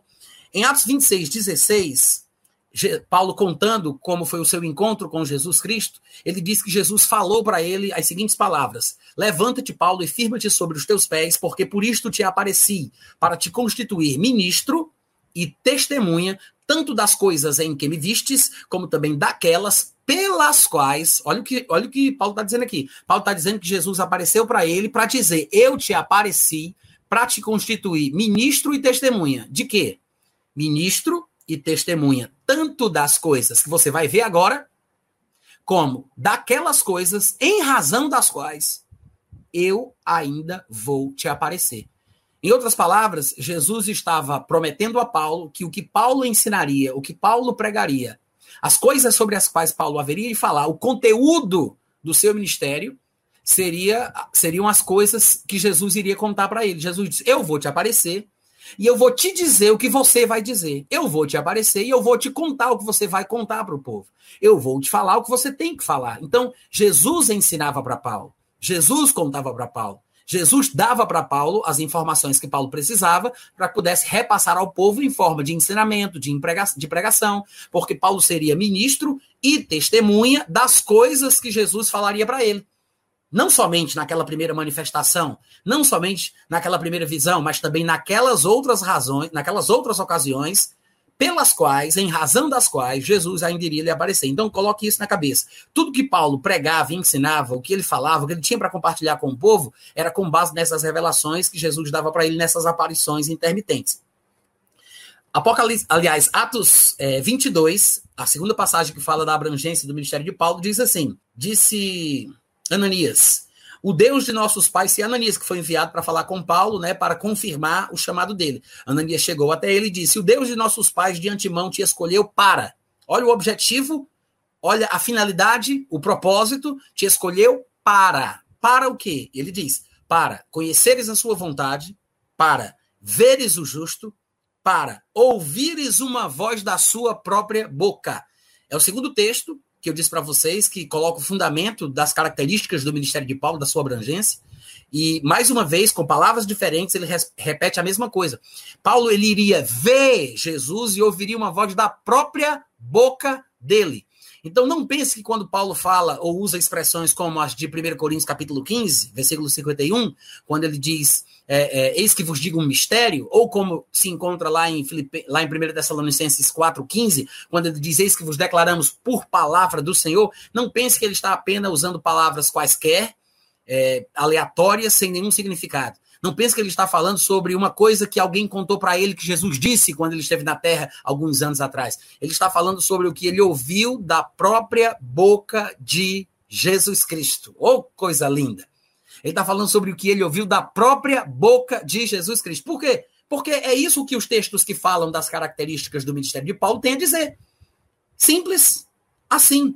O problema de alguns que vão falar de escatologia quando entram nesses textos de 1 Coríntios 15 ou 1 Tessalonicenses 4, o problema é que eles só falam de escatologia, só estudam sobre escatologia, e por isso a escatologia deles acaba ficando doente, capenga, aleijada, porque faltam elementos que complementem o significado real dos textos escatológicos que eles se pretendem a, a tratar e abordar.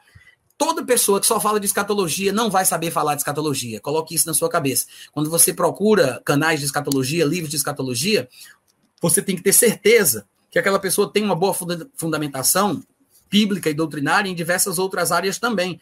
Esse é o problema de muita gente que só procura, só procura pregação de escatologia. Quem só fala de escatologia não sabe falar de escatologia, ou pelo menos fala, mas ainda tem algumas carências, algumas necessidades, talvez haja algumas incoerências. Claro que todos nós estamos aprendendo, estamos crescendo, não sabemos de tudo, mas quanto mais você conhece da fundamentação bíblica, doutrinária do Novo Testamento, mais coerentemente você vai fazer abordagens a respeito de assuntos escatológicos. Ou pelo menos você vai se refrear de fazer declarações muito ousadas quando você sabe que não pode ter certeza. Então, aqui em Atos 22, ele diz: O Deus de nossos pais de antemão te escolheu para conheceres a sua vontade. Gente, que chamada é esse? O homem foi escolhido para conhecer a vontade de Deus. Pensa nisso. Quem é chamado para conhecer a vontade de Deus? Tem gente que diz assim: ah, eu fui chamado para a África, eu fui chamado para o Brasil, ah, eu fui chamado para fazer isso, fui chamado. Paulo foi chamado para conhecer a vontade de Deus. Não é à toa, não creio que seja coincidência, não creio que seja coincidência que ele acabou sendo o autor de dois terços dos livros do Novo Testamento. Afinal de contas, quem sabe tanto sobre aquilo que Deus quer tem que falar mais. não é verdade? Então, ele foi chamado para conhecer a sua vontade, para ver Jesus, não é ouvir falar, não, é para ver Jesus e ouvir uma voz da própria boca dele. Por que tudo isso? Vai confirmar o que nós vimos lá em Atos 26 porque terás, se Ananias, inspirado pelo Espírito, falando para Paulo, diz, porque terás de ser sua testemunha diante de todos os homens das coisas que tens visto e ouvido. Visto e ouvido, porque ele veria o Senhor Jesus e ouviria uma voz da sua própria boca. Então, o que ele haveria de ver e ouvir, ele deveria testemunhar e ministrar. Não foi o que Jesus disse para ele lá em Atos 26? Eu te apareci por isto, para te constituir ministro e testemunha das coisas que tens visto e ouvido. Exatamente a mesma coisa. E na terceira passagem, em Atos capítulo 9, no versículo 15, a gente está aqui desprezando os contextos, porque são textos muito ricos, não dá para pregar a Bíblia toda numa tarde só, então a gente vai colocar o foco nas características do ministério de Paulo, para a gente entender os argumentos dele sobre o arrebatamento, tá? Então ele fala, Atos 9, 15, ele diz: Mas o Senhor lhe disse: Vai, falando para Ananias, é a narrativa, contando a história de quando Deus falou com Ananias, para Ananias falar com Paulo. Vai, Ananias, porque este, Paulo, é para mim um instrumento escolhido para quê? Para levar o meu nome perante os gentios e reis, bem como perante os filhos de Israel. Uma terceira característica interessante do ministério de Paulo é que ele não foi chamado para pregar o evangelho para os gentios apenas, né? De vez em quando alguém diz assim: "Ah, Paulo, o apóstolo dos gentios", como se Paulo tivesse sido chamado para pregar só para gentil. Não sei, não sei da onde o pessoal tirou isso. Mas Paulo ele não tinha um chamado para falar somente para gentil. Ele tinha uma incumbência divina de falar para judeus e para gentios. Que é exatamente por isso que, na maioria das ocasiões, quando ele se locomovia no mundo antigo e ele chegava numa cidade onde tinha judeus morando ali, ele procurava primeiro a sinagoga dos judeus e de lá ele começava a pregar a palavra, porque o chamado dele era para os judeus e também para os gentios. Claro que em algumas ocasiões Paulo faz questão de glorificar o seu ministério entre os gentios, o seu apostolado entre os gentios, por questões contextuais específicas, mas quando ele glorifica o seu ministério entre os gentios, ele não quer dizer com isso que não tem ministério entre os judeus. Ele talvez esteja apenas usando isso para colocar em ciúmes os seus compatriotas, segundo a carne, ou alguma coisa muito específica do contexto em questão, tá? Mas vamos voltar aqui ao assunto de Atos 9:15, quando ele diz que Jesus, Jesus falou que Paulo era um instrumento escolhido para levar o seu nome entre os gentios, os reis e bem como perante os filhos de Israel. Ou seja, é a mesma coisa que os outros textos dizem de forma menos clara e menos direta, né? Por exemplo, lá em Atos 22, no versículo 15 diz que, que Jesus falou para ele: "Terás de, não, Ananias falou para ele: "Terás de ser sua testemunha diante de todos os homens". Quem são todos os homens? Judeus e gentios. Para Deus só tem três divisões hoje em dia, né? A igreja, judeus e gentios. O que é ser testemunha diante de todos os homens? É ser testemunha para judeu e para gentil. Lá em Atos 26 também, no versículo 17, que eu não citei aqui, se você olhar o contexto, você vai ver que ele está falando sobre o povo dos judeus e também os gentios para os quais Jesus haveria de enviá-lo, ou seja, para os judeus e para os gentios. Então, os três textos mostram que Paulo foi chamado para pregar o evangelho ensinar o evangelho para todos os homens, judeus e gentios, mas de que forma? Com base nas revelações pessoais que ele receberia de forma direta do próprio Senhor Jesus Cristo. O próprio Paulo confirma isso quando ele vai escrever aos Gálatas, no capítulo 1, no versículo 11 e 12, ele diz: Faço-vos, porém, saber, irmãos, que o evangelho por mim anunciado não é segundo o homem, por quê? Primeiro, não o recebi, nem o aprendi de homem algum, mas mediante revelação de Jesus Cristo.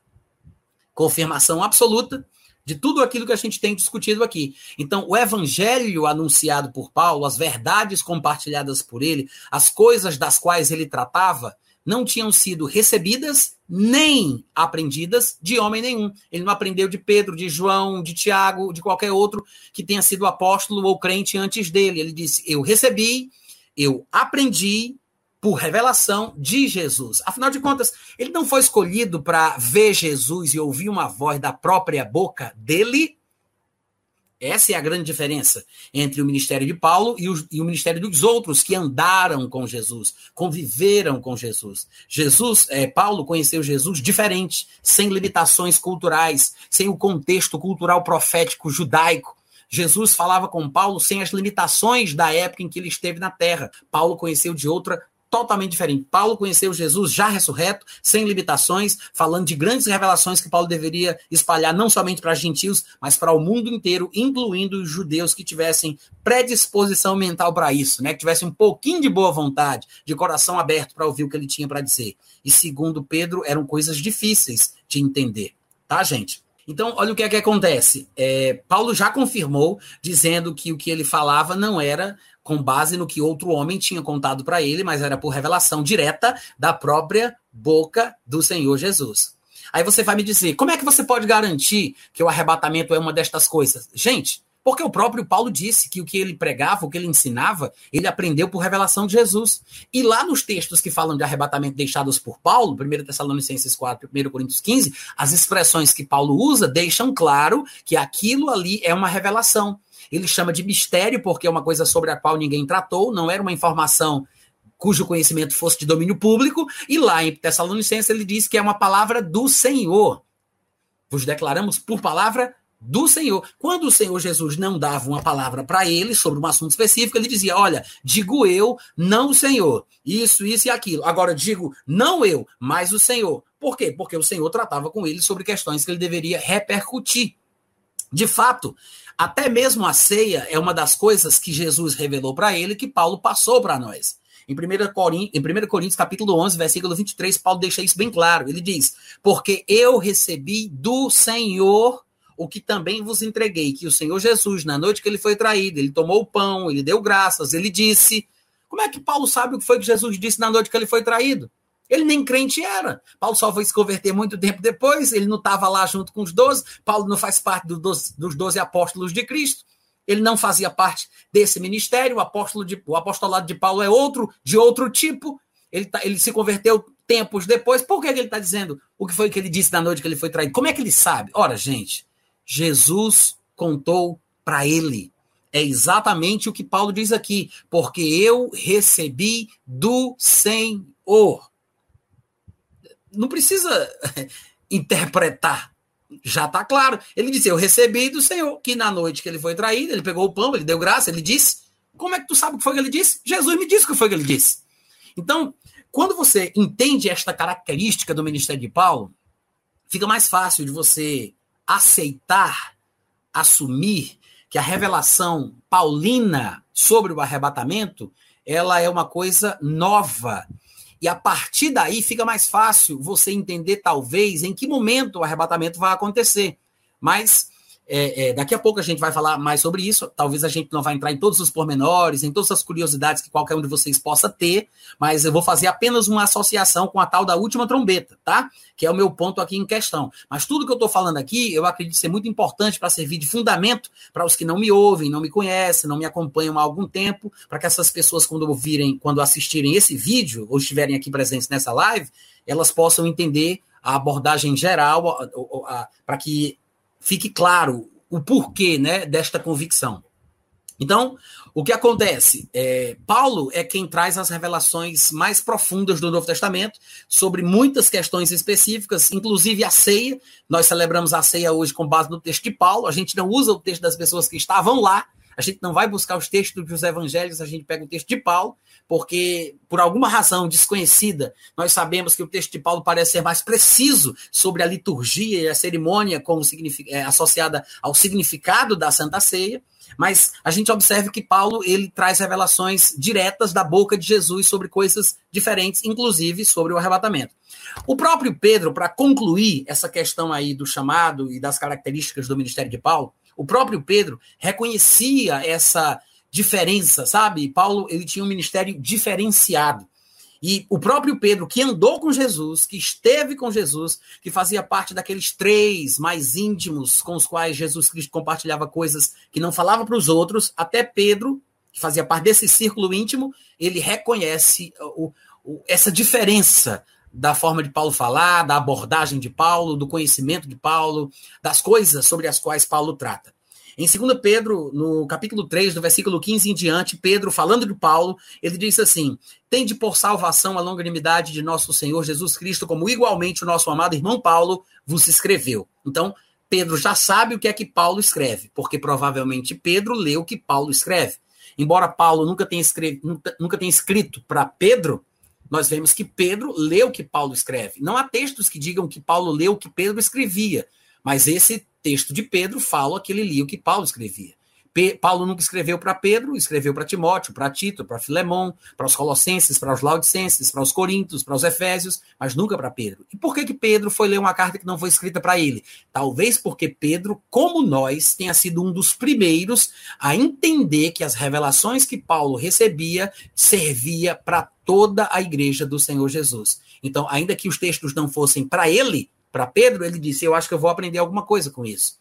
Por mais que Pedro fosse uma referência para a igreja cristã, Paulo parecia ser uma referência para as referências. Enquanto a igreja olhava para Pedro como um, exemplo e um modelo a ser seguido, Pedro estava olhando para Paulo como uma referência de doutrina e de conhecimento sobre as coisas de Deus. Então observa que mesmo homens como Pedro acreditavam que poderiam aprender alguma coisa com uma pessoa que se converteu depois dele, com uma pessoa que teve uma experiência com o Senhor diferente da dele. Paulo não passou pelo IBPJ, né? Pedro poderia ficar orgulhoso pensando: eu sou formado, eu tenho a carteirinha de teólogo, eu sou, eu sou um dos maiores diabologistas de Israel, eu fiz o IBPJ, o Instituto Bíblico aos pés de Jesus. E você quem é? Não. Pedro ele não teve essa atitude. Ele, mesmo sabendo que Paulo foi perseguidor da igreja, se converteu depois e não fez o IBPJ, mesmo assim, Pedro olha para ele como quem diz, rapaz, as coisas que esse homem diz não são muito comum, não.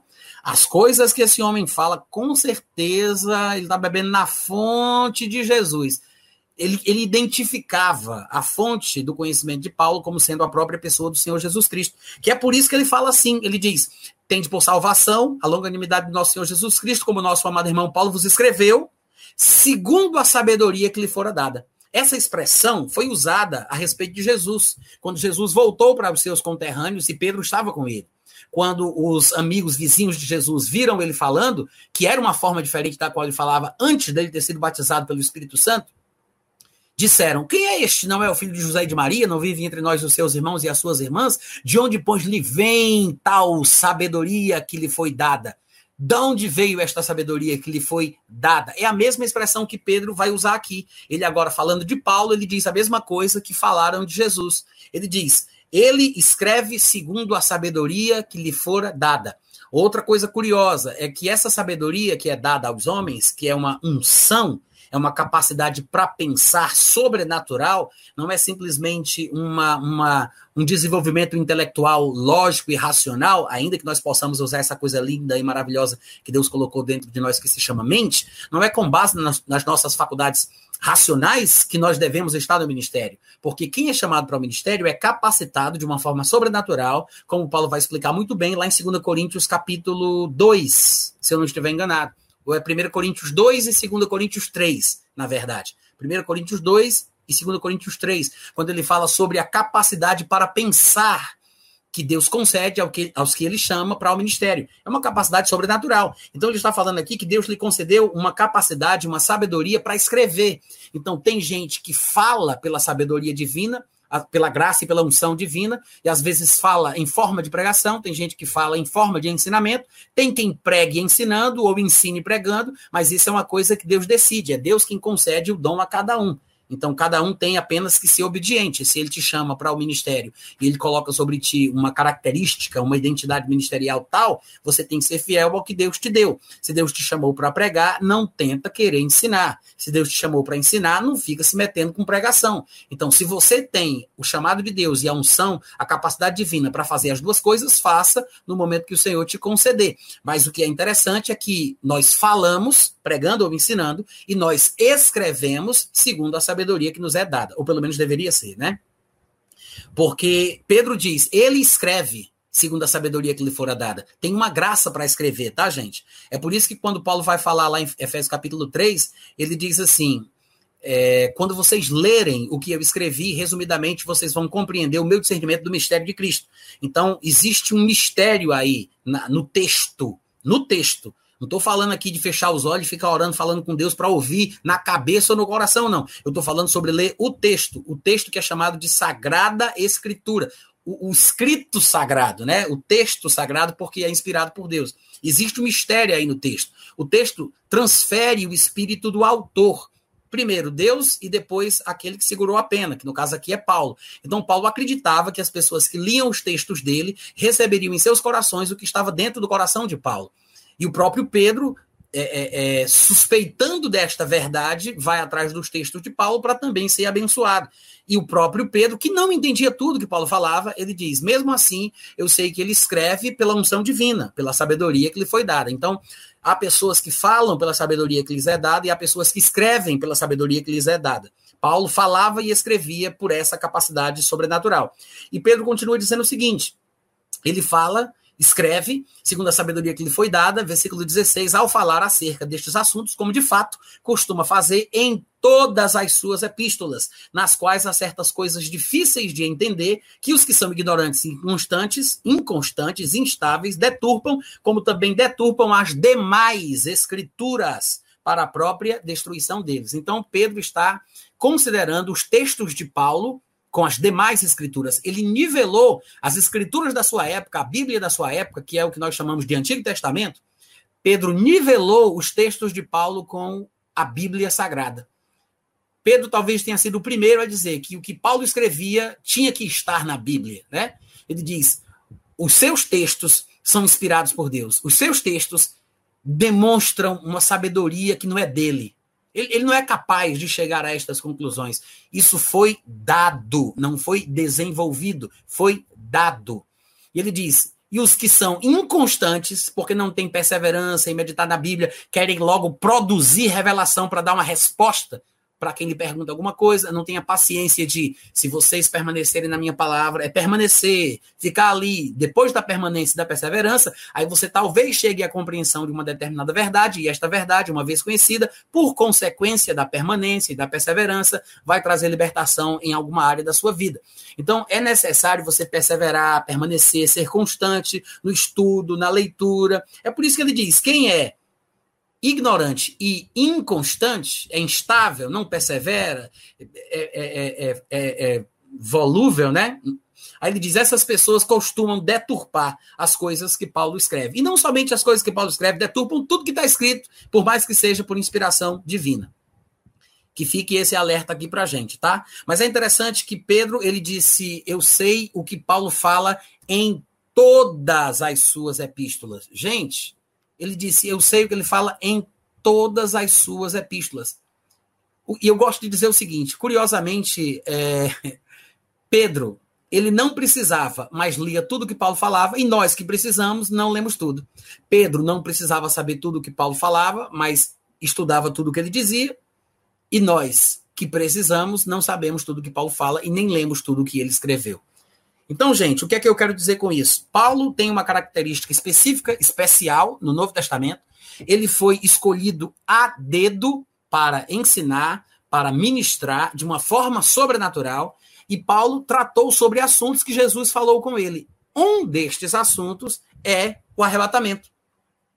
E aqui em 1 Tessalonicenses capítulo 4, quando ele diz: Porquanto o Senhor mesmo, dada a sua palavra de ordem, ouvida a voz do arcanjo e ressoada a trombeta de Deus. Olha só, todo mundo já sabe que ele está falando do arrebatamento.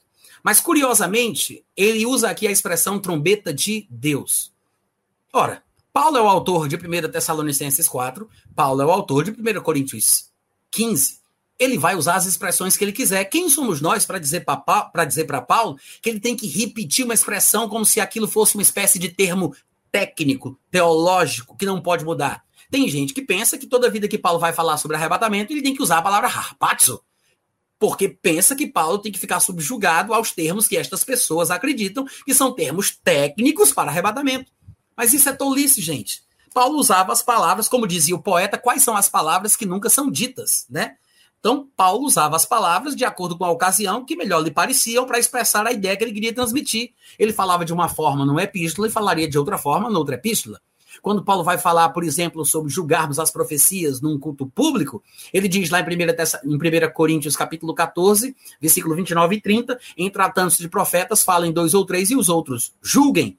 Quando ele vai falar sobre o mesmo assunto, em 1 Tessalonicenses 5, a partir do versículo 17, ele usa um linguajar totalmente diferente. Ele diz: Não desprezeis as profecias, examinai tudo, retende o que é bom. O que é que Paulo está querendo falar aí? A mesma coisa que ele já disse, com palavras, termos e expressões diferentes, lá em 1 Coríntios 14, 29. Ele está falando sobre ouvir o que foi profetizado, julgar a profecia, não o profeta, julgar a profecia e ficar com aquilo que presta.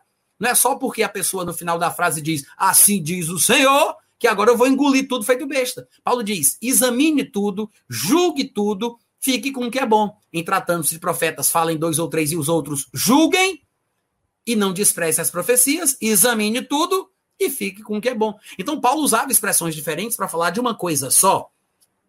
Aqui em 1 Tessalonicenses 4, ele usa a expressão ressoada a trombeta de Deus que todo mundo sabe que é diferente da expressão que ele usa em 1 Coríntios 15, porque lá, lá ele fala ao ressoar da última trombeta. Então, Paulo, ele se referia à última trombeta, chamando-a de trombeta de Deus. Opa, peraí. Peraí.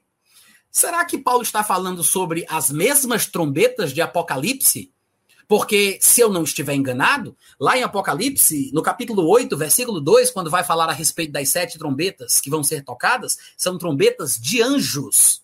Porque ele diz, Apocalipse capítulo 8, versículo 2: Então vi os sete anjos que se acham em pé diante de Deus e lhes foram dadas sete trombetas.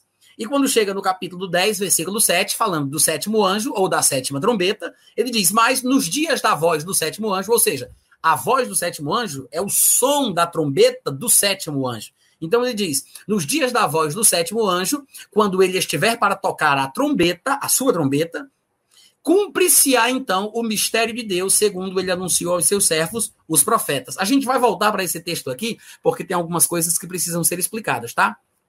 Mas olha só, é, o que foi que Paulo disse aqui? O que é que o texto está dizendo aqui? O texto está falando, gente, sobre trombetas de anjos. Apocalipse fala sobre trombetas de anjos. Mas em 1 Coríntios, quando ele fala da última trombeta, desculpa, em 1 Tessalonicenses, quando ele fala da, da trombeta de Deus, que ele chama de última trombeta em Coríntios, não são trombetas de anjos totalmente diferente uma coisa da outra. Eu sei que as pessoas, obviamente, não perceberam isso, né?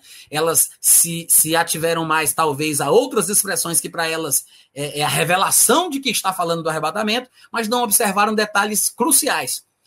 Outra coisa que a gente tem que comentar, que não pode ser é, desprezada, é que Paulo diz o seguinte, ao ressoar da última trombeta lá em Coríntios falando do arrebatamento. Que trombeta é essa da qual Paulo está falando? Gente, pelo amor de Deus.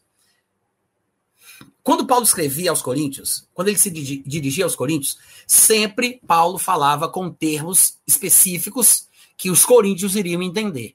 Você sempre que quer se fazer entender, você tem que usar expressões, palavras e contextos compreensíveis ao seu interlocutor. Você não é louco de querer falar de uma coisa sobre a qual nem você entende, nem a pessoa que você está ouvindo vai entender também. Tem gente que diz assim: não, Paulo estava falando daquela trombeta lá de Apocalipse. Pelo amor de Deus, gente. Paulo escreveu o livro de 1 Coríntios no ano de 55 depois de Cristo. E o livro de Apocalipse escrito por João, ele só foi escrito entre os anos 90 e 96. É pelo menos 40 anos de diferença. 40 anos. Como é que Paulo seria louco de falar sobre uma suposta sétima trombeta a respeito da qual não se tinha conhecimento ainda? Não existia o texto de João. O Novo Testamento ele não estava compilado e unido num livro só, como nós o conhecemos hoje. Naquela época, as coisas não eram exatamente como são aqui. Pedro lia os textos de Paulo, mas ele não lia porque estava no Novo Testamento que todo cristão possui. Não existia o que nós chamamos de Novo Testamento. Não existia o Apocalipse de João. Esse, esse livro só seria escrito 40 anos depois. Como é que Paulo ia falar sobre uma coisa a respeito da qual ele não teria lido e os coríntios não poderiam pesquisar. Como é que Paulo faria referência a um texto que não tinha sido produzido? Ele faria referência a uma verdade sobre a qual não tinha sido falada. Para para pensar, criatura. Se ele queria ser entendido pelos coríntios, ele tinha que estar falando sobre uma coisa que os coríntios iam entender. É simples, mas o problema é que tem gente que quer ser espiritual demais, né? Quer ser espiritual demais. Aí tenta espiritualizar uma coisa que não precisa ser espiritualizada.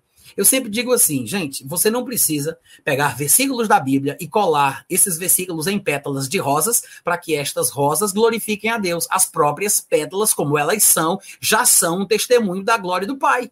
Você não precisa colar versículo da Bíblia nas pétalas das rosas para que elas glorifiquem a Deus. Entende o que eu estou dizendo ou não? O próprio texto em si já é espiritual. Você não tem que tentar espiritualizar nada. Paulo está apenas usando uma expressão que fazia sentido para os coríntios para comunicar uma verdade a respeito de um determinado assunto. Ele não estava citando um texto que ainda não tinha sido escrito. Por que, que eu estou dizendo isso? De pessoas que querem espiritualizar, espiritualizar coisas que não precisam ser espiritualizadas. Porque elas dizem assim: ah, Natan, sabe o que, é que acontece? É porque, tudo bem, o texto de João não tinha sido escrito ainda, Apocalipse não tinha sido escrito ainda. Mas entenda que Deus, que sabia que o texto seria escrito, já estava inspirando Paulo a falar de uma coisa sobre a qual ele não sabia, mas que Deus sabia que iria ser produzida. Então, não para Paulo, não para os coríntios, mas para os cristãos que viveriam numa época que o Novo Testamento já existiria. Aí Deus mandou Paulo falar isso de última trombeta para todo mundo entender que seria a sétima de João. Olha a loucura, olha a confusão. Não, irmãos, é mais simples do que isso. Basta você examinar o contexto cultural no qual Paulo, é, no qual os coríntios estavam inseridos. Paulo estava escrevendo aos coríntios com linguagem que os coríntios entendiam. Ele fazia isso o tempo inteiro. Nós, que somos seres inteligentes, também fazemos isso. Nós usamos expressões, textos é, figurações, representações de coisas que nós entendemos para que nós possamos comunicar a mensagem de forma clara. Claro que existem aqueles teólogos e eruditos que parecem falar complicado para ninguém entender, né? E acham que quem fala de forma simples é burro e não entende da questão acadêmica. Mas o importante é você falar o português que o povo entende. O próprio texto do Novo Testamento, ele, é, ele foi escrito num português, num grego popular, comum, chamado de koiné. Eu sei que nas traduções que fizeram da nossa Bíblia, eles tentaram dar uma forma, né, uma forma é, é, do português, uma coisa muito clássica, porque até, até porque o português das nossas Bíblias, eles ele remete ao português do século XVI. Então, quando a gente lê, parece que é um acadêmico que está falando, uma coisa muito eloquente, mas não é desse jeito que eles falavam. Não era assim o texto original. Isso aí é construção textual de pessoas que traduziram do grego para o português, dando essa formalidade aos textos do Novo Testamento. Mas ele não foi escrito assim, ele foi falado em, em grego comum, popular, do povão.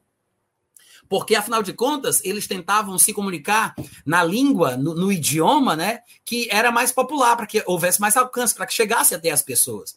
É por isso que é importante você falar como as pessoas entendem. E o que é que Paulo fazia? Observe, leia 1 Coríntios, talvez até 2 Coríntios também, você vai encontrar muitos elementos esportivos usados como figuração para verdades espirituais. É muito comum Paulo fazer isso. Eu vou falar aqui uns de cabeça que você vai relembrar. Paulo dizia, por exemplo, que todos corriam no estádio, mas somente um ganhava um prêmio.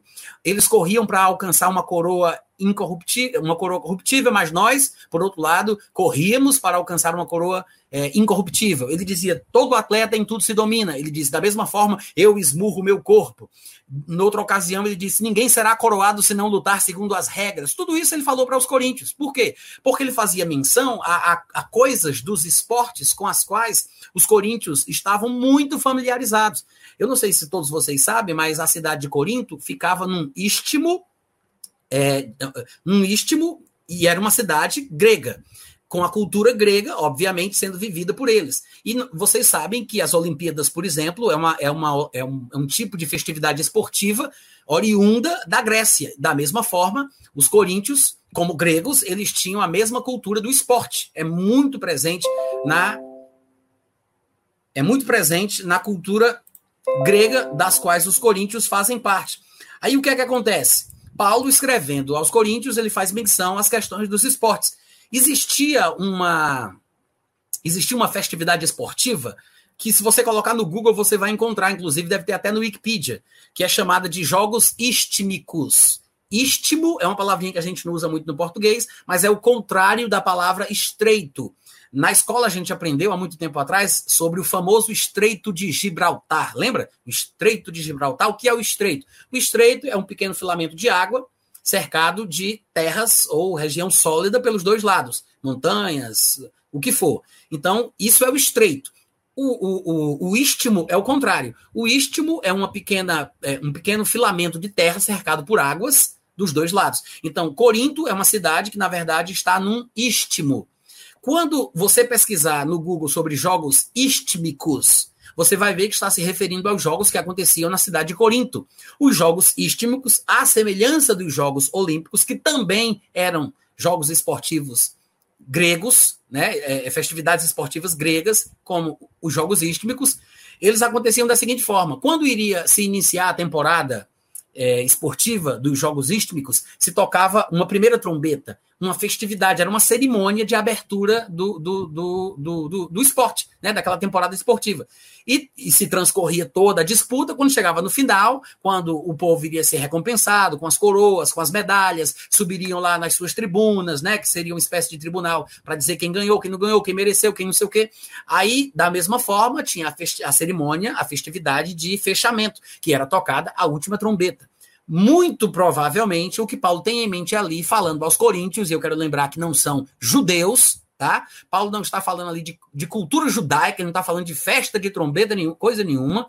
Ele está falando sobre as características culturais conhecidas pelos coríntios. Ele queria se fazer entender pelos coríntios. Então ele está falando sobre a última trombeta de uma forma figurativa, para fazer alusão ao período final da nossa, é, da nossa da nossa tarefa aqui na Terra. Assim como ele faz comparações diversas com os atletas que vão ser coroados se, lutar, se lutarem segundo as regras, da mesma forma nós estamos vivendo como cristãos, esmurrando nosso próprio corpo, testemunhando da palavra de Deus, pregando o evangelho, até o soar, até o ressoar da última trombeta, até o final do período de, de, atividade que a gente tem a ser desenvolvida, a gente vai ficar fazendo a nossa parte, desempenhando o nosso papel. Porque depois que a última trombeta soar, aí não tem mais o que fazer, nós seremos recompensados, cada um receberá o seu prêmio, a sua coroa, o seu galardão, de acordo com aquilo que tiver feito enquanto teve tempo. Mas até o ressoar da última trombeta, nós estaremos na terra fazendo a nossa parte, cumprindo o nosso papel. É isso o que Paulo parece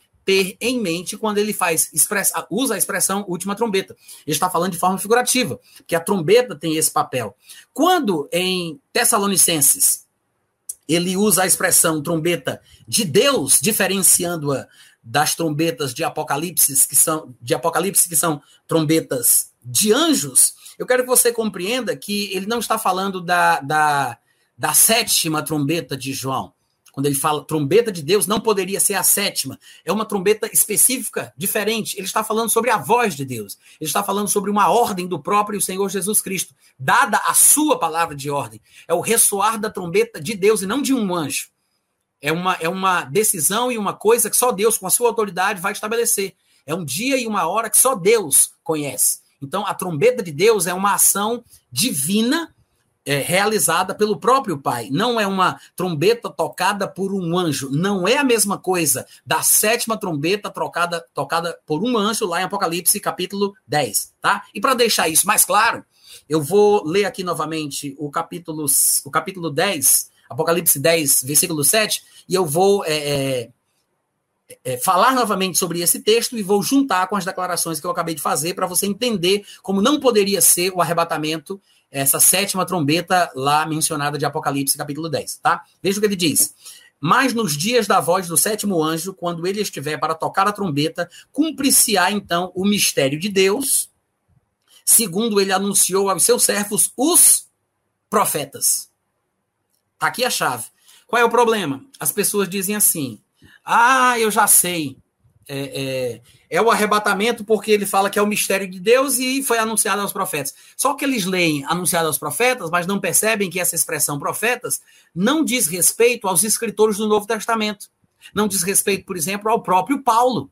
É João que está escrevendo, e João não está, escrevendo, não está escrevendo falando de Paulo. Pelo menos não poderia ser, porque se João está escrevendo por inspiração do Espírito Santo, não teria como ele errar o ministério de Paulo, porque Paulo nunca, jamais foi profeta. E Paulo é quem revela o arrebatamento no Novo Testamento.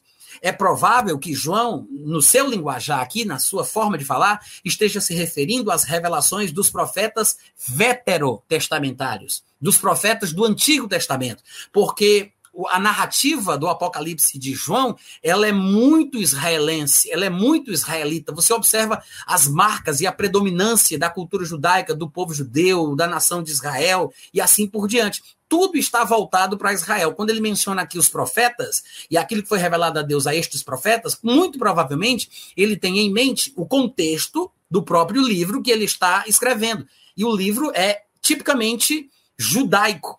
E ele mostra que Deus revelou coisas aos profetas que falavam sobre uma restauração futura do povo de Israel. E essa restauração, ela vai se dar especificamente durante o período da tribulação, quando eles estiverem experimentando a ira de Deus, que a ficha cairá, eles cairão em si, se arrependerão e finalmente dirão a respeito de Jesus: Bendito és tu, pois vens em nome do Senhor. Então, este é o mistério sobre o qual os profetas trataram em todo o Antigo Testamento. Como é que a gente sabe que isso não pode se referir ao arrebatamento? Porque Paulo não era profeta. E se ele diz que foi um mistério que Deus revelou aos profetas, não pode estar falando do arrebatamento que Paulo revelou no Novo Testamento. João tem que estar se referindo à Bíblia da sua época, que é o que nós chamamos de Antigo Testamento. Para confirmar que Paulo ele jamais foi profeta, basta lermos alguns versículos do Novo Testamento. Por exemplo, Atos capítulo 13, versículo 1 diz assim: Havia na igreja de Antioquia profetas e mestres. Barnabé, Simeão, por sobrenome Níger, Lúcio de Cirene, Manaém, Colasso de Herodes, o tetrarca e Saulo. Ou seja, havia profetas e mestres. Aí alguém poderia dizer: ora, se Paulo estava lá e havia profetas e mestres, o que é que impede de Paulo ser profeta? nada, mas quando Paulo vai falar sobre o seu ministério, ele não disse jamais que atuou no ministério profético, porque em 1 Timóteo 2, 1 Timóteo 2,7 e em 2 Timóteo 1,11, Paulo diz claramente quais foram os ministérios nos quais ele foi designado a atuar. Em 1 Timóteo 2,7 ele diz: Porque eu fui designado pregador, apóstolo e mestre. Depois, em 2 Timóteo 1,11, ele parece repetir as mesmas palavras na mesma ordem. Ele diz: Para o qual eu fui designado pregador, apóstolo e mestre. Então, Paulo nunca atuou no ministério apóstolo, nunca atuou no ministério profético. Ele, segundo ele mesmo coloca, ele atuou no ministério de pregação, de ensinamento e de apostolado. Ele disse: Eu fui designado por Deus para ser pregador, apóstolo e mestre. Nunca ele menciona o ministério profético. Agora, algumas pessoas dizem assim: não, mas Paulo só pode ter sido profeta, porque afinal de contas é o profeta que tem as grandes revelações, e as revelações de Paulo no Novo Testamento são as maiores. O homem subiu ao terceiro céu, ouviu palavras inefáveis, Jesus aparecia para ele. Como é que você vai dizer que o homem desse não é profeta? Gente, não é preciso ser profeta para ter experiências como estas.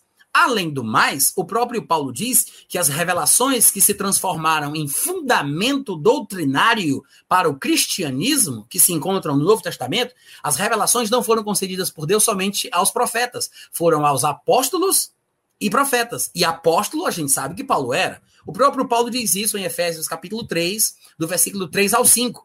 Ele diz: Pois segundo uma revelação, me foi dado conhecer o mistério, conforme escrevi há pouco, resumidamente, pelo que, quando ledes, podeis compreender o meu discernimento do mistério de Cristo, o qual, em outras gerações, não foi dado a conhecer aos filhos dos homens, como agora foi revelado aos seus santos apóstolos e profetas no Espírito. Então, se você argumenta dizendo que Paulo só poderia ser profeta por causa das revelações que ele teve, é bom que você pense uma segunda vez. Porque o próprio Paulo diz que as revelações que serviram de fundamentação para a doutrina cristã no Novo Testamento foram concedidas aos apóstolos e profetas. Paulo não precisava ser profeta para ter recebido as revelações, mas ele mesmo foi apóstolo.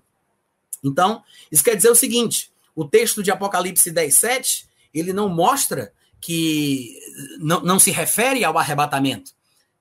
É, vou repetir a leitura do texto. Mas nos dias da voz do sétimo anjo, quando ele estiver para tocar a trombeta, cumprir-se-á então o mistério de Deus, segundo ele anunciou aos seus servos, os profetas. Veja que, pela forma que ele constrói a frase, provavelmente ele está se referindo aos profetas do Antigo Testamento, que era como se referiam a eles os escritores do Novo Testamento. Ele não está falando dos profetas do Novo Testamento. E mesmo se estivesse, ia, ia ser uma contradição tamanha, porque Paulo, que nunca foi profeta, foi quem revelou o Novo Testamento foi quem revelou o arrebatamento no Novo Testamento.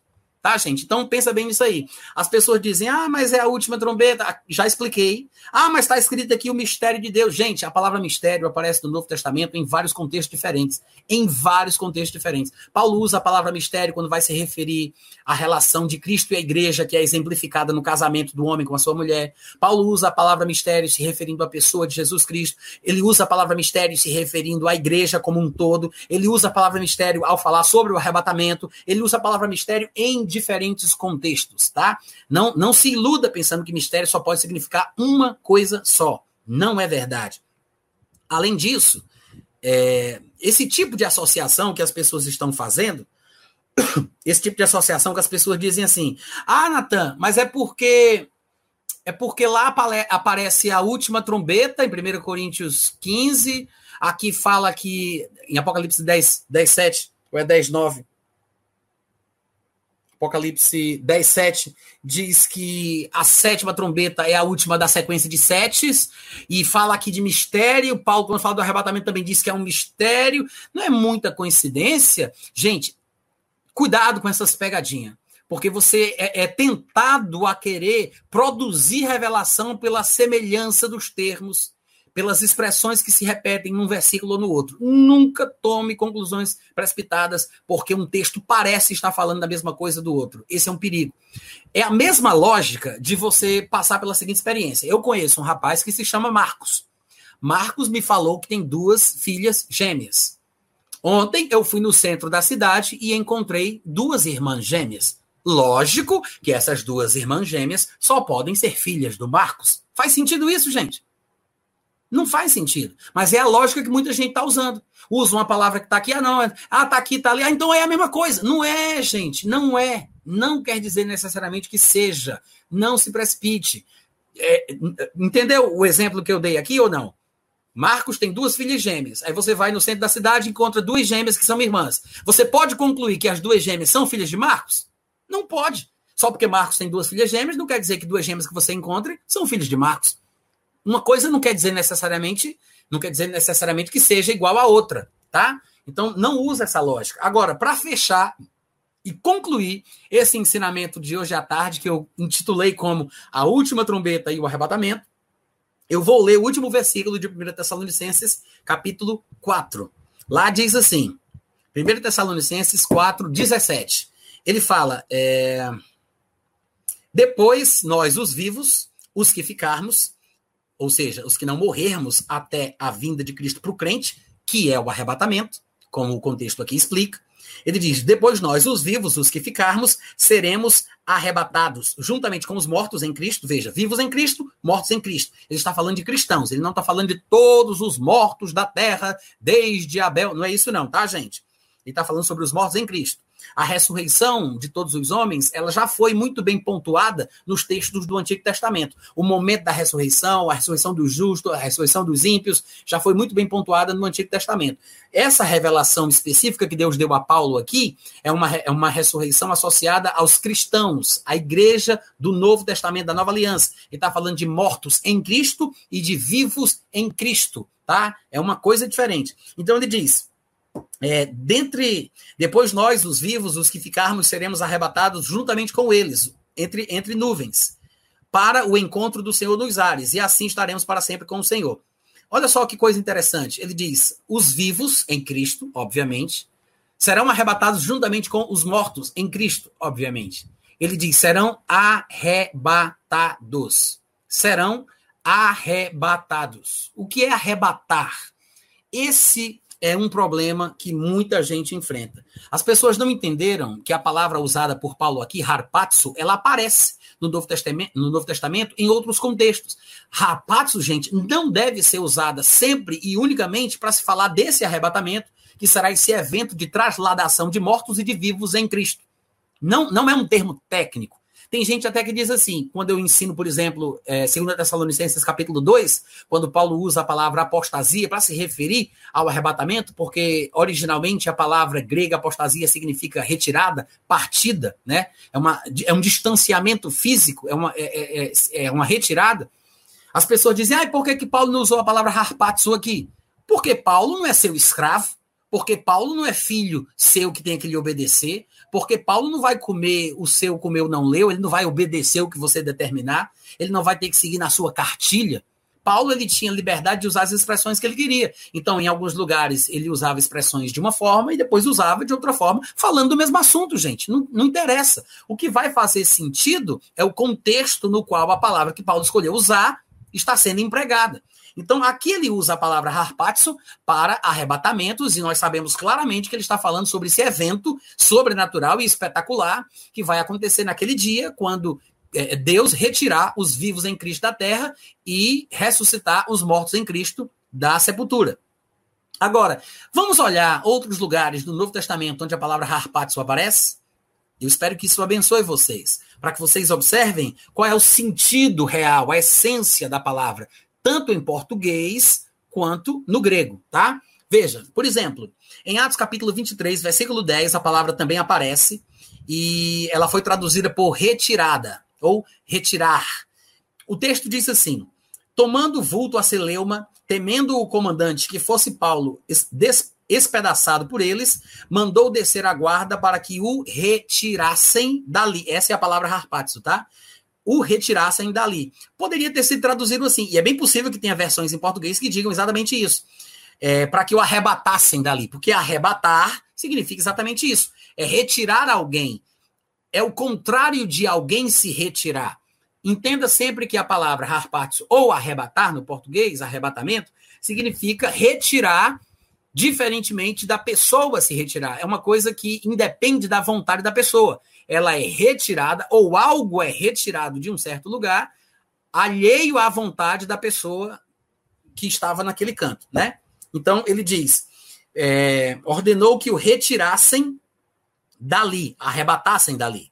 João capítulo 6, versículo 15 diz assim: Sabendo, pois, Jesus que estavam para vir com o intuito de arrebatá-lo para o proclamarem rei, retirou-se novamente sozinho para o monte. Então, a palavra arrebatado aí é a palavra harpatsu. E ele está dizendo: vinham com o intuito de arrebatarem Jesus. É a mesma palavra que Paulo usou, dizendo que a igreja será arrebatada. É a mesma palavra. Mas veja que aqui está se referindo a um acontecimento natural, mas o significado e o sentido é exatamente o mesmo. Ou seja, iriam pegar Jesus na barra, colocar Jesus nos ombros e sair gritando com ele: mito, mito, mito, para proclamarem ele como rei. Iriam fazer isso com Jesus na marra. E Jesus sabia que não era para ele, não era o chamado dele, não era o ministério dele, ele não tinha nada a ver com o interesse que o povo tinha nele e ele queria cumprir a vontade de Deus para sua vida. Então Jesus, sabendo disso, que o povo vinha com o intuito de o proclamarem rei, governante, Jesus se retirou dali. O povo ia levá-lo na marra. Arrebatar significa isso. Em Judas, capítulo 1, versículo 23, está escrito: Salvai-os, arrebatando-os do fogo Quanto a outros, sede também compassivos, em temor, detestando até a roupa contaminada pela carne. Então, Judas está falando sobre o que os crentes devem fazer para com aqueles crentes que estão fracos espiritualmente estão se deixando levar por coisas do mundo. Então, Judas escreve dizendo: arrebatem eles do fogo, ou seja, que eles não se desviem, que eles não percam a salvação, que eles não neguem a Jesus Cristo como Senhor, que eles não se entreguem às coisas do mundo, que eles não voltem às práticas antigas, arrebatem-nos arrebatem do fogo. Tirem eles de lá, salvem eles, né? Retirem eles desse caminho. Outra passagem que usa a palavra harpatsu, que é a mesma coisa de arrebatamento em português. João capítulo 10, versículo 12 diz assim: O mercenário, que não é pastor, a quem não pertencem as ovelhas, ele diz: vê vir o lobo, abandona as ovelhas e foge. Então o lobo as arrebata. E aqui a gente vê a palavra arrebatar no sentido negativo, mas ainda significa exatamente a mesma coisa. Viu, viu como é importante entender um pouco de gramática, um pouco da questão de interpretação de texto, para que você não, não se precipite na, na, na, na tentativa de produzir revelação em cima de passagens como 1 Tessalonicenses 4? Por quê? Porque a mesma palavra que está lá é usada aqui falando do lobo que arrebata as ovelhas, o que é uma coisa ruim. Mostrando então que a palavra arrebatamento não é um termo técnico para o que vai acontecer quando a igreja for tirada da terra. Apenas significa tirar alguém de um lugar para o outro sem iniciativa da pessoa. Né? Ela é retirada por uma força maior. Então, por que significa isso? Paulo usou essa palavra para dar a entender que a retirada da igreja da terra vai ser uma coisa que independe da fé do crente. Da, do, do, crente se render ao Espírito Santo. É uma coisa que vai depender única e exclusivamente da autoridade divina. É, é por uma força superior que ele vai ser retirado, ele não vai sair, ele vai ser retirado. Isso é ser arrebatado. Como aconteceu com o lobo arrebatando as ovelhas. E também a palavra arrebatamento ela vai ser usada no Novo Testamento é, em sentidos mais parecidos com o evento que vai se dar quando a igreja for retirada da terra. Mas lembre-se que é a mesma palavra que está nos versículos anteriores que nós já lemos aqui.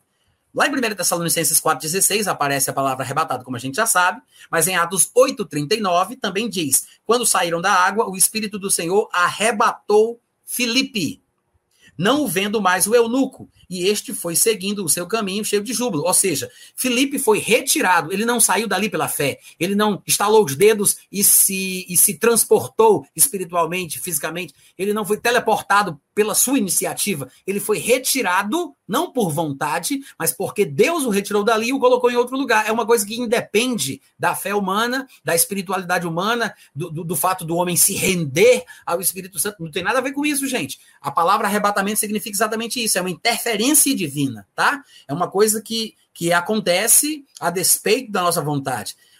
O contrário do arrebato, o contrário de ser arrebatado é você se retirar, tá? É o contrário de você se retirar.